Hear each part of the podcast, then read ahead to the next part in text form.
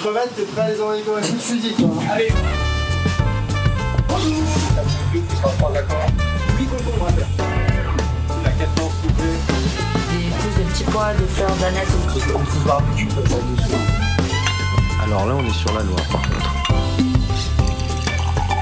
Clap, clap, clap, clap, clap de fin avec Édouard Amoyel.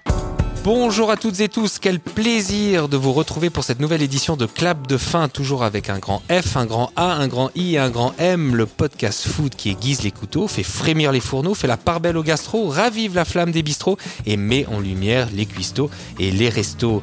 Cette semaine, j'ai le plaisir d'accueillir non pas un, non pas une, mais deux invités de marque, un binôme fusionnel, un tandem sensationnel et un duo qui fait déjà des étincelles. Lui est derrière ses fourneaux, elle s'occupe des restos et c'est déjà banco. jogo En à peine deux ans, ces associés des temps modernes ont réussi à rendre l'esplanade flambant neuve de la gare des eaux vives presque attrayante, en tout cas sacrément gourmande. Aucun doute, ces deux jeunes acteurs de la sphère food genevoise sont de la même trempe, ceux qui entreprennent sans forcément qu'on les comprenne, ceux qui créent sans vouloir se faire remarquer et ceux qui remportent un succès inattendu sans l'avoir forcément voulu. Ensemble, ils gravissent les échelons de la hiérarchie gastronomique avec discrétion et abnégation. De l'ambiance italienne de Gigi Cucina et Bar où un Aperol Spritz se déguste aux côtés d'une pizza au jambon de Parme à l'univers gastro-bistrot de la Micheline où l'on succombe à un œuf cuit à 63 degrés escorté de morceaux de charcuterie typiquement espagnole, un nuage de pommes de terre et d'un jus tranché, tout ce qu'il touche cartonne jusqu'à recevoir la consécration, une étoile lors de la cérémonie du guide Michelin. Vous les connaissez sûrement. Bonjour Camille Grange. Bonjour Édouard. Bonjour André Sarosena. Bonjour Edouard. Je suis ravi de vous accueillir sur le plateau de Clap de fin chez Dimitri Ogenbik au sein du club privé 20 Wine. Bienvenue. Mais qui se cache vraiment derrière cette jeunesse décomplexée, avide de réussite, sans forcément chercher les lumières et les paillettes? Camille, vous êtes un pur produit genevois et grandissez dans notre belle cité de Calvin avant de fouler les marches de la prestigieuse école hôtelière de Lausanne. Vous effectuez votre stage dans les cuisines du Four Seasons Park Lane à Londres, suivi par un stage en communication à Berlin. C'est en 2018 que vous obtenez votre diplôme de l'EHL. Une année plus tard, vous participez au concours des CFF que vous remportez après un an de travail acharné. Vous ouvrez Gigi Cucina et Bar et la Micheline en 2020, trois jours avant le début du premier confinement lié à la crise sanitaire. Andrés, quant à vous, vous êtes né au Venezuela. Vous avez des origines basques, espagnoles et françaises et passez la majorité de votre enfance entre l'Amérique du Sud et l'Espagne. Vous comprenez rapidement que votre avenir se fera au milieu des casseroles. Vous décrochez un stage chez le légendaire Martin Barasategui, chef triplement étoilé au guide Michelin, non loin de Saint-Sébastien. En 2010, vous continuez d'aiguiser vos couteaux chez la famille Arzac avant de quitter le nord de l'Espagne pour les rives de la Méditerranée chez le chef Gérald Paceda. À ce moment, vous retournez en Espagne, vous ressourcez et vous rapprochez des produits qui vous sont chers. Une pause s'imposait. C'est l'Angleterre qui vous tend ensuite les bras et vous partez trois ans à Londres, toujours pour le clan Arzac. Vous débarquez en Suisse au Lausanne Palace, aux côtés du chef Edgar Bovier en tant que chef de cuisine et rejoignez quelques années plus tard Camille Grange à Genève. Revenons un peu en arrière. Camille, qu'est-ce qui vous a poussé à vous lancer dans le milieu de l'hôtellerie et de la restauration? Alors, une euh, passion depuis très longtemps pour tous les métiers de l'accueil, de la restauration et de l'hôtellerie d'une manière plus générale. Euh, par la suite, euh, une opportunité, une chance de pouvoir rejoindre l'école hôtelière et d'être accepté également. Donc forcément une expérience qui a permis d'aiguiser et d'affiner cette passion. Puis comme vous l'avez dit, un stage dans les cuisines du Four Seasons Park Lane à Londres. Donc la découverte de toutes les coulisses d'un restaurant, d'un hôtel. Donc forcément beaucoup plus d'intérêt, de curiosité. Ça vous a tout de suite plu ce, ce milieu justement euh, derrière les coulisses, un peu secret qu'on voit pas forcément quand on est un client d'hôtel, ça vous a directement Ça toujours. Derrière les coulisses, ça m'a toujours fasciné, plu, voir ce que le client ne voit pas. Euh, juste derrière une porte, un monde complètement différent peut se cacher. C'est encore quelque chose qu'on voit tous les jours euh, dans les restaurants. dans les établissements Exactement. Euh, Andrés, si on remonte un peu dans votre enfance, car en restauration tout part de l'enfance, quels sont vos premiers souvenirs gourmands? Les repas des dimanches en famille, très important. La première fois que j'ai goûté euh, des chipirones en sous-tinta. C'est des chipirons à l'encre, mijotés. C'est un plat qu'on fait aujourd'hui à la carte. C'est un entrée qui s'enlève pas de la carte. C'est mon identité. C'était bizarre parce que j'avais 7 ans, j'ai goûté ça et j'étais euh, j'étais euh, surpris, j'étais Ça vous a marqué? Ouais, ouais, ça m'a donné de la curiosité pour découvrir plus la cuisine et les goûts. Et euh, les saveurs, les ingrédients. Vous travaillez, comme on l'a mentionné, au sein de prestigieuses brigades avec des chefs de renom, euh, notamment Martin Berasategui, Juan-Marie et Elena Arzac, Gérald Paceda, Edgar Bovier. Que vous ont apporté ces cuisiniers hors normes? Alors, Berasategui, la rigueur et la précision. C'est vrai qu'on rentre dans la cuisine de Monsieur Berasategui et c'est incroyable. On dirait qu'on est à l'armée, mais tout le monde a des toques blanches et tout le monde est concentré. Il y a une rigueur, pas une seule tâche et tout est précis. Ça doit être impressionnant, non? Très impressionnant, mais ça m'a formé. Ça m'a, ça m'a donné les caractères que Ça j'ai vous a pas aujourd'hui. fait peur? Euh, un peu, oui. un peu. Ouais, j'imagine quand même. J'ai passé toutes les premières années euh, chez euh, Berasategui, Arsac, Paseda. J'avais toujours un petit peu de ces petits peurs, mais c'est ça qui nous, nous amène loin après. C'est important d'avoir ces peurs parce que sinon on n'est pas des humains.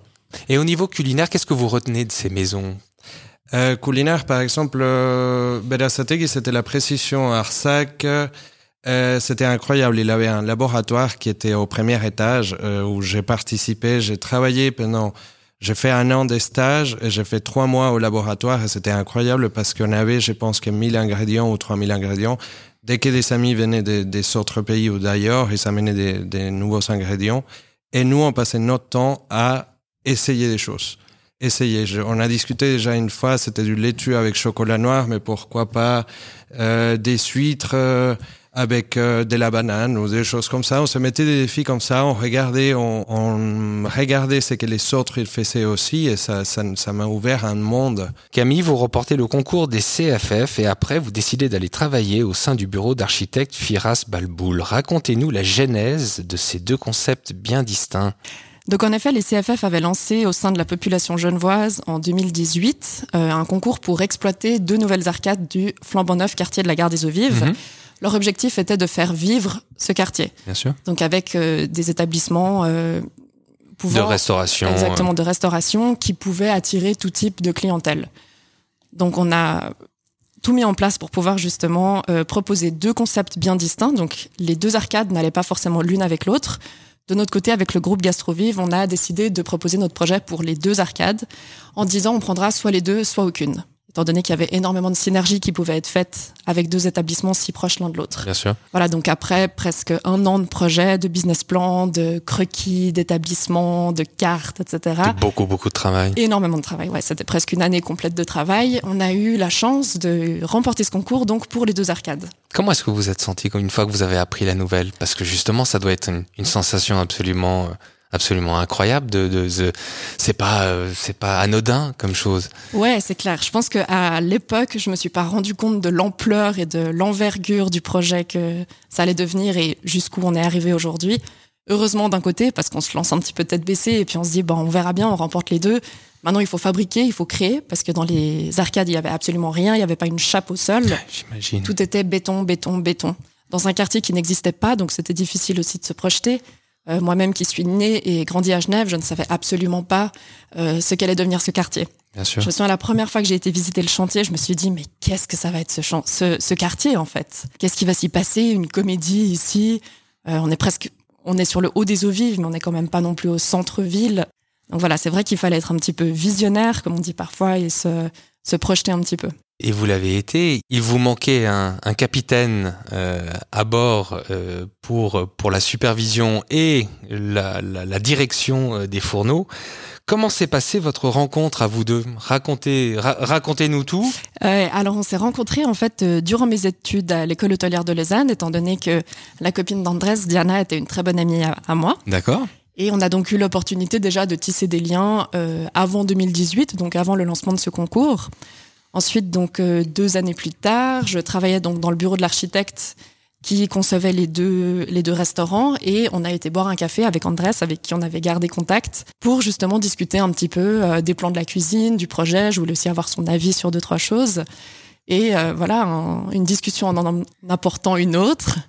Et les jours d'après, vous avez venu à manger dans les restaurants où j'ai travaillé à l'époque. Et après, six mois après, on faisait des interviews pour le personnel. euh. ouais, tout a été très, tout a été très Tout- toutes les étoiles étaient alignées pour euh, pour que ça marche et pour que cette rencontre fonctionne directement. C'était les meilleurs moments de ma vie. J'avais 29 ans.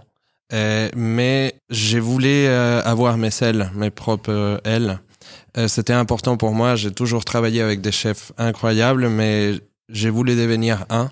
Ouais, je crois que quelque chose qui est aussi euh, sympa de rajouter, c'est que donc c'est un projet qui a été créé familialement et qui a été rejoint ensuite par des amis, étant donné qu'Andrés était un ami aussi de base. Et je trouve que ça, c'est quelque chose qui fait aussi la force de nos concepts et de nos projets, c'est qu'on n'est pas voilà un énorme groupe euh, qui Mais vous appartient. restez à taille humaine. Voilà, exactement. On reste à taille humaine. euh, on a une grande confiance les uns envers les autres. On travaille avec passion et je crois que c'est aussi ce qui a fait le succès, c'est que voilà, c'est pas uniquement professionnel, mais je crois que chacun de nous, dans notre vie privée, on est très impliqué dans ces projets.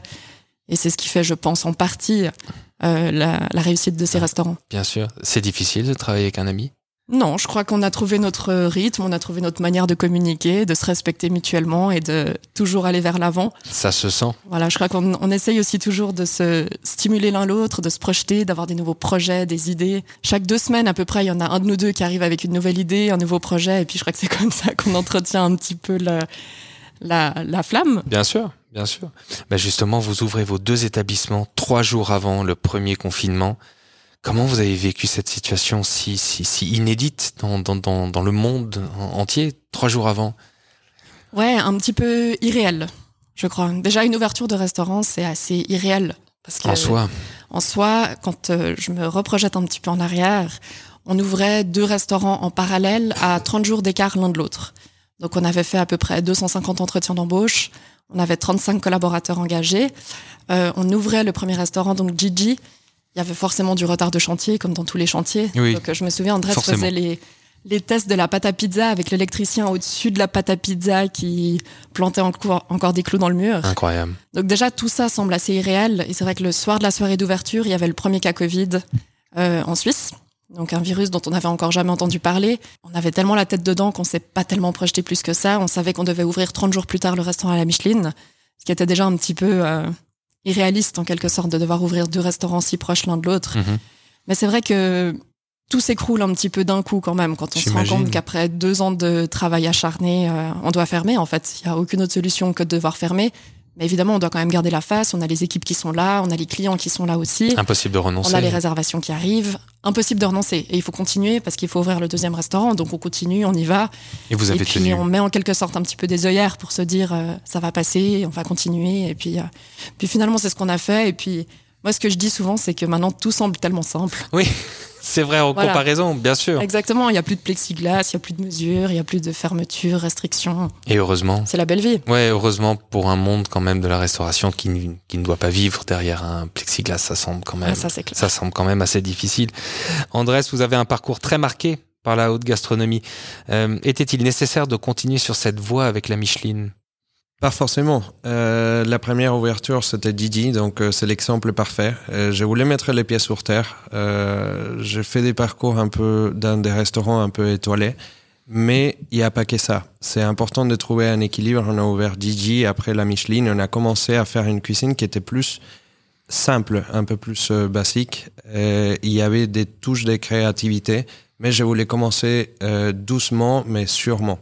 Et avec les mois, euh, les mois qui passaient, on a commencé à faire des tests, on a commencé à faire des essais, à sortir de nouveaux plats, et on s'est amélioré avec les temps et avec une équipe passionnée autour de moi. Ça, c'est le plus important. Mais ouais, les bases euh, restent les bases. Je me suis formé dans des cuisines euh, très techniques, ça m'a aidé, et j'ai toujours ça dans moi. Et vous avez voulu les mettre en avant au fil du temps. Pas Oui. tout de suite. Pas tout de suite parce que je pense qu'il faut pas, il faut pas commencer avec trop d'ambition au début parce que c'est là où on s'est fait avoir aussi. Peut-être rebondir sur euh, lors de l'élaboration des premières cartes des mets. Euh, Par où avez-vous euh, commencé Que souhaitez-vous mettre en avant Euh, C'est quand même compliqué. De... Très compliqué. Je me souviens que la première fois que j'ai commencé, euh, alors les associés, ils m'avaient demandé un exemple des, des cartes, plus ou moins pour avoir une idée, parce qu'au début, la Micheline devait être une brasserie méditerranéenne. Mais du coup, Ça a bien changé. monté un petit Ça a bien changé. coup, Ça a bien changé. depuis On a commencé à discuter, j'ai montré des cartes et après on a dit pourquoi on propose pas un concept, bistro- un concept euh, bistronomique. D'accord. Ça me donnerait un peu plus de liberté à faire ce que je veux Mhm. et, euh, et à utiliser les autres produits. Je me souviens, j'étais à Madrid quand j'ai commencé à faire les premières cartes parce que ma copine elle habitait là-bas à l'époque. Et du coup, j'ai parti euh, dans les restaurants, j'ai mangé, j'ai m'inspiré, j'ai regardé mes bouquins. J'ai eu des souvenirs aussi des cuisines où j'ai travaillé, des collègues, des voyages, des ingrédients. Et c'est à partir de ça que je me suis inspiré. D'accord. En, octobre dernier, un certain lundi 17, date qui je crois euh, restera gravée dans, vos mémoires à vous deux, vous décrochez une étoile lors de la dernière cérémonie du guide Michelin. Euh, Qu'avez-vous ressenti, Camille? Inexplicable, je crois. Ça fait un mois, mais c'est toujours des étoiles dans les yeux, toujours euh, plus de motivation. C'est vrai que c'était une journée très riche en émotions. J'imagine, c'est les Euh, montagnes russes Ah, c'est les montagnes russes totalement, parce que c'est vrai qu'on est invité à l'école hôtelière de Lausanne pour la grande cérémonie du guide Michelin, école où j'avais étudié en plus, où En je n'étais jamais retournée. c'est un signe. Peut-être. Euh, donc c'est vrai que c'était riche en émotions déjà d'être euh, d'être là-bas, d'être invité à cette cérémonie, euh, sans vraiment avoir plus d'informations en fait. Est-ce qu'on va gagner une étoile? Est-ce qu'on va gagner un bib gourmand? Racontez-nous tout. Vous recevez un courrier juste un, jour ouais, euh, au restaurant. mail. on reçoit un mail. euh, Tu m'as montré les, les courriers, je me souviens, on tremblait un peu. si si, on, on avait Oui, les bon, c'est plutôt bon tremblaient. signe, quel que soit le de recevoir un courrier. Oui, D'autres l'ont- après- d'autres ne l'ont pas reçu. D'autres ne l'ont pas reçu, mais on savait pas peut-être est-ce qu'on est invité finalement juste pour assister à la cérémonie du Guide. Michelin, surtout que la cérémonie n'avait pas eu lieu deux années consécutives à cause du Covid. Ouais. On s'est dit, je sais pas, peut-être juste en tant que nouveau restaurant, on est invité, mais quand même peut-être une petite idée euh, dans la tête. D'accord. Et puis voilà, on s'assoit comme tout le monde dans la dans, la, la salle, salle. de cérémonie. Et puis une fois que le nom de la Micheline Andrés Arosena euh, retentit dans nos oreilles, je crois que là c'est le- la machine à laver dans, nos- dans nos têtes. Et vous, qu'est-ce que vous avez ressenti, Andrés Une, euh, Est-ce qu'on, est-ce qu'on, est-ce qu'on, La on a- tête blanche, parce que Il mon était tout cœur blanc. qui bat, j'étais tout, tout blanc, j'étais, j'avais une immense fierté. Euh, j'ai eu beaucoup de souvenirs de mon enfance, de tout, de quand j'ai commencé dans la cuisine, mais c'était génial et du coup j'ai dû monter euh, dans les scènes. J'avais préparé un petit discours. Normalement je prépare pas des discours parce que je prépare, je préfère des improviser, Hmm. mais j'ai tout oublié. La tête était blanche, c'était une page euh, blanche. Euh, mais c'était génial quand même. Euh, j'ai dû faire un petit euh, discours dans, le- dans les scènes. J'étais pas prêt, mais bon, je me suis bien en sorti et c'était la plus belle journée de ma vie professionnelle. Et surtout, voir les soutiens de nos équipes, des clients, euh, des gens euh, qui sont qui étaient fiers pour nous et qui se réjouissaient pour nous.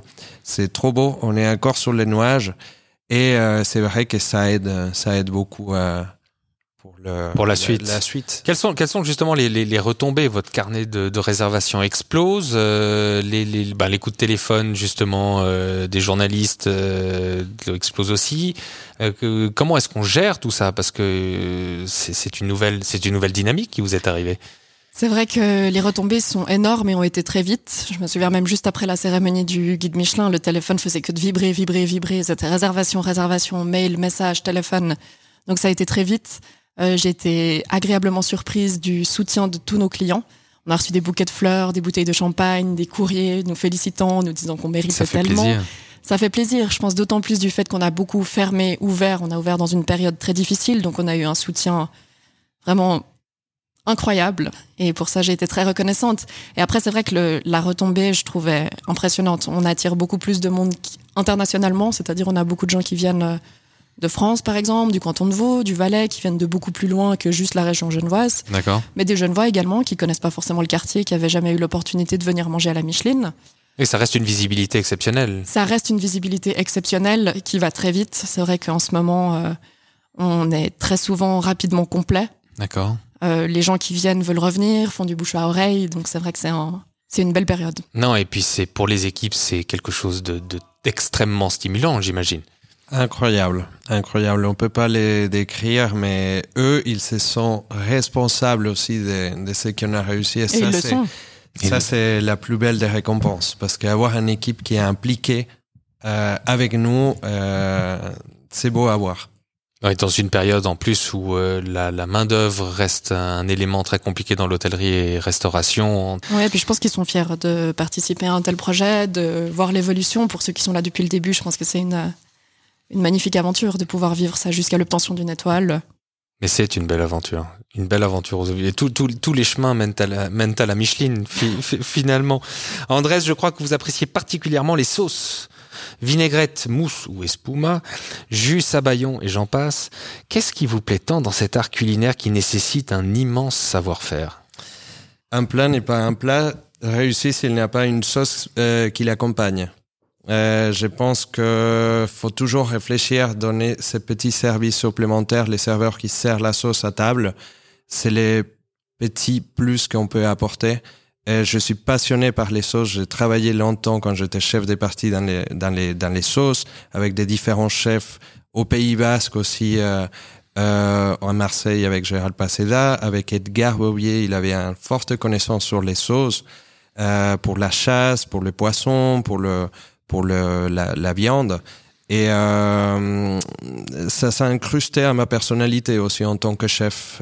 Pour moi, c'est important, c'est le mariage parfait, trouver l'équilibre parfait dans un plat, soit une vinaigrette, condiment, euh, sauce, espuma, savaillon, etc. Toujours important de l'accompagner, donner cet euh, équilibre parfait au plat. Au moins pour moi. Nous, nous avons parlé de vous en retraçant votre parcours, des aléas de la vie, des difficultés, des victoires aussi, et de la cuisine bien sûr. Justement, il est temps de mettre l'eau à la bouche de nos auditeurs. Que cuisinez-vous en ce moment? Je crois qu'il y a même une histoire de céleri là-dedans. Donc Andrés, qu'est-ce qui est à la carte? Faites-nous faites-nous saliver. Alors, en ce moment, on a les céleris de la racine à la feuille. J'aime bien travailler les légumes, par exemple, en dessert et utiliser tout ce qu'il y a dans les légumes. Par exemple, la racine, je la l'émulsionne avec une, une, une ganache au chocolat blanc. La tige, j'ai fait un sorbet avec du citron jaune d'Amalfi et après, j'utilise les jus des feuilles. J'ai fait un jus végétal pour donner un peu ce côté un peu plus euh, terre. Euh, aussi, on travaille les carabineros dans l'esprit d'une paella. Je voulais, euh, je voulais rentrer dans ce terrain et travailler la paella parce que en Espagne il y a trop de règles. Donc euh, la paella c'était un plat que je voulais faire à ma façon. Et les carabineros euh, c'est l'accord euh, parfait. Aussi, il faut dire que je travaille euh, sur un dessert à base de euh, coriandre. C'est vrai que ça fait trois semaines et j'ai pas réussi. Euh, donc, euh, je vais continuer et je vais les sortir à la carte un jour. Ça, vous allez promis. le faire. Oui, oui, oui, bien sûr. Bien sûr, on continue, on fait des CC euh, tous les jours, je goûte, je suis pas content, on fait des sorbets. Euh, je crois qu'il sera associé avec une ananas rôti aux épices. On va voir. à, à- à déguster très très très prochainement. Cher Camille, cher Andrés, ce fut un plaisir de vous recevoir aujourd'hui. À très bientôt pour de nouvelles aventures culinaires. Quant à nous, retrouvons-nous très vite pour un nouveau clap de fin et pour partager de nouvelles histoires extraordinaires sur l'univers food. En attendant, vous pouvez suivre mes aventures gastronomiques sur mon site www.amoyel.ch ou en vous inscrivant sur ma newsletter et sur mon compte Instagram bien sûr. À très bientôt, merci. Merci, beaucoup.